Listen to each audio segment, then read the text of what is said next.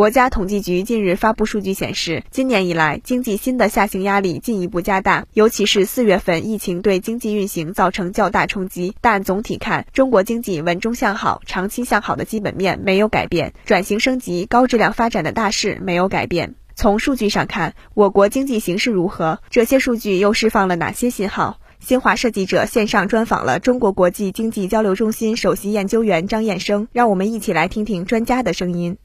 实际上，这个四月份来讲呢，也就是今年的前四个月的经济数据，尤其是四月份的经济数据呢，应当承认就是受新冠疫情的打击还是比较大的。但是我们可以看到，它在这个前四个月的这个经济数据呢，仍然是释放了一些非常重要的信号。这些信号呢，还是可以看到经济啊。它的新旧动能转换、新旧结构转换、新旧模式转换，还是出现了非常非常好的一些信息。那么，首先第一个方面呢，我们从这个工业的角度看，那么工业呢，一个方面就是工业生产确实是大幅度放缓，但另外一个方面呢，高技术制造业的增长还是强劲的。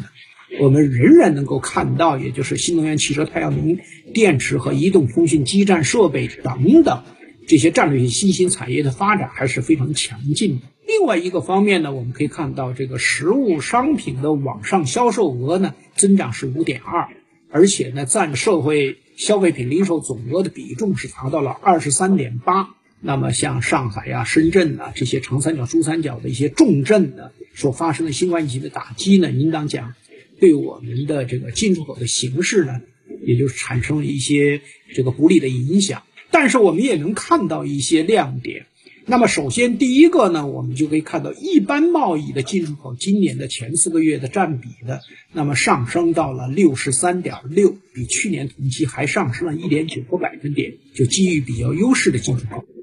那么另外一个方面呢，就是民营企业的进出口占比呢是四十八点五，那么比去年同期也是上升了一点四个百分点。那么，民营企业和一般贸易的进出口的比重仍然是保持上升，也就是中国经济呢，从这个开放的角度，它的经济的韧性应当承认还是比较强。今年的这个中国经济呢，它的主题是稳增长。仍然是要推动高质量发展，其中科技创新是要成为第一动力呢。那么从去年来讲呢，我们的全社会研发经费投入的增长率是十四点二。那么从研发的产出来看呢，我们去年的境内企业有效发明专利的同比增长是二十二点六。那么也就是说，投入产出的效率在明显的上升。而且对短板来讲呢，国家对我们的这个基础研究、应用基础研究的短板也制定十年规划，对我们的科技创新的体制也制定了三年攻坚方案。因此，在这种情况下呢，我个人觉得对这个中国经济来讲，今年呢还是要保持战略定力和历史耐心，就是一定要把科技创新、管理创新和商业模式创新作为我们发展的重中之重。新华社记者梅元龙、阮帅北京报道。